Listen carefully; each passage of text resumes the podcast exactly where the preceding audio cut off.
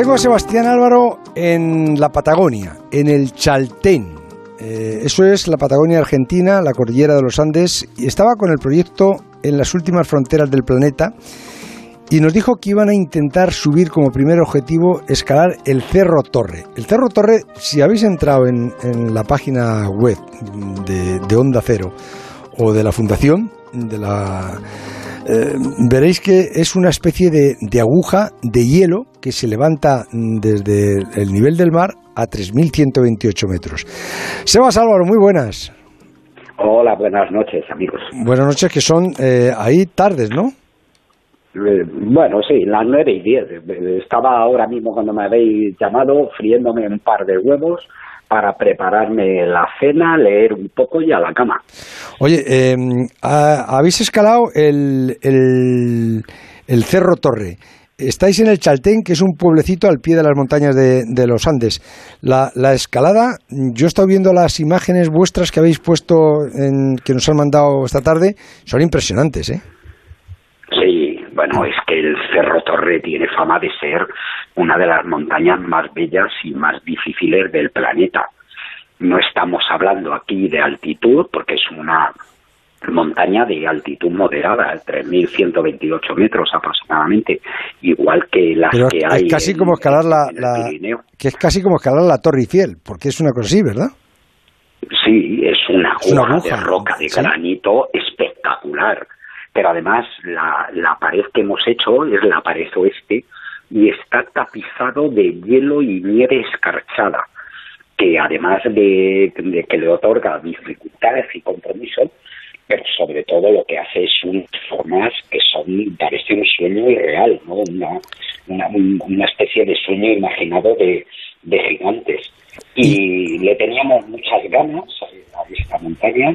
Eh, viene, vengo con, un equipo de gente muy fuerte, entre ellos Alberto Iñurrategui, Juan Mari Iraola y, un chico eslovaco muy joven pero muy majo, Martín Pala, y vengo además con Luis Miguel López Soriano, que en los últimos tiempos es el de Carlos Soria, está con nosotros también pues, para hacer un proyecto audiovisual serio. Como ¿Y, y, este, este es el cámara, Sebas, ¿y el cámara hasta dónde subió?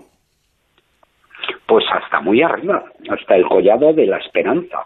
¿sabes? El que está eso, para que te hagas una idea de, de aproximadamente 1.200 metros de escalada, él se queda pues como a unos 500 metros de la cumbre, que es la parte del torreón final más inestable y más peliagudo, por Sebas, de, Sebas, alguna forma. ¿cómo lográis, ¿Cómo lográis hacer subir al, cámara? Se supone que el cámara eh, sabe algo de, escalada, ¿no?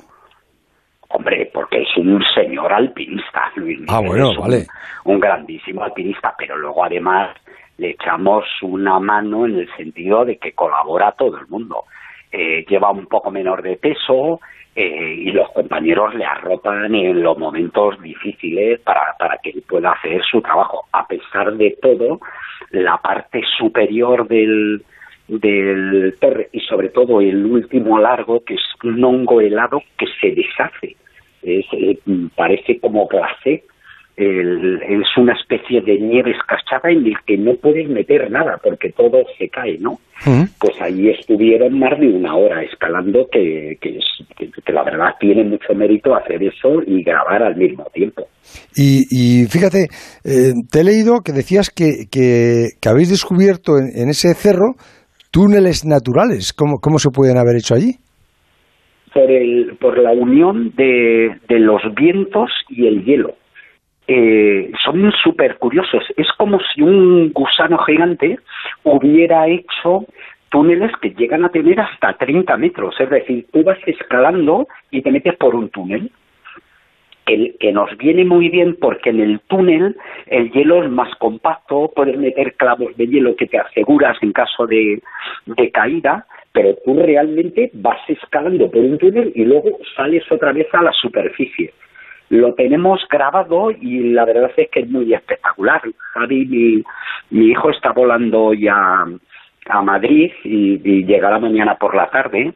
Eh, ya le he dicho que, que cuanto llegue a ver si puede preparar nada, un minuto, dos minutos de imagen de la parte final para que para colgarlo en, en, la página web de, de Onda Cero ¿no? y, y en la de la fundación para que la gente pueda hacerse una idea de lo que es esa escalada que es la verdad es que es de vértigo realmente. Sebas, y, y ahora eh, qué planes tenéis? Que mm, eh, teníais pensado eh, subir el, el Firroy que son 3.500 metros, ¿no?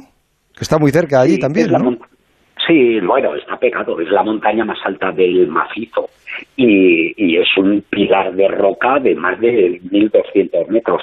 Pero la verdad es que ahora la previsión que tenemos es muy mala, eh, José Ramón. Vienen ahora cinco o seis días de lluvia a partir de prácticamente mañana, pero el día 14 están dando vientos de, de entre 100 y 120 kilómetros a la hora. Pero como tenemos todavía mucho trabajo, porque lo que se trata es de contar una buena historia. El Cerro Torre tiene una historia absolutamente increíble, como pocas montañas, con las con las mentiras de César y Maestri, con Walter Bonatti y Leonel Terrey de, de por medio. Nos queda mucho trabajo de, de hacer entrevistas a la gente, a los lugareños, de hacer entrevistas a los chicos después de haber conseguido la, la esta. Vamos a dedicar estos días de mal tiempo a hacer eso. Y dentro de cuatro o cinco días, viendo la previsión del tiempo, decidimos si merece la pena quedarse, porque el objetivo era el Cerro Torre y ya lo hemos cumplido, pero si vemos que se alarga mucho el periodo, pues seguramente nos volveremos a España. O sea que el regreso lo, lo calculas para cuándo? Pues aproximadamente en 10 días, calculo yo, si estuviera bien la cosa, si fuera necesario, a lo mejor nos podríamos quedar incluso hasta dos semanas como máximo, yo creo. Pero para subir el, el mm, yo creo que necesitamos dos, tres días de buen tiempo, o incluso un día regular que te permite llegar a la pared y empezar a escalar, y luego dos días. Bueno, estamos a la espera de que abra una ventanita ahí pequeña y meternos. Y yo a la espera tuya, Sebas. Un abrazo muy fuerte. Un abrazo. Antes de salir de Argentina, quería preguntar a Carlos Ares.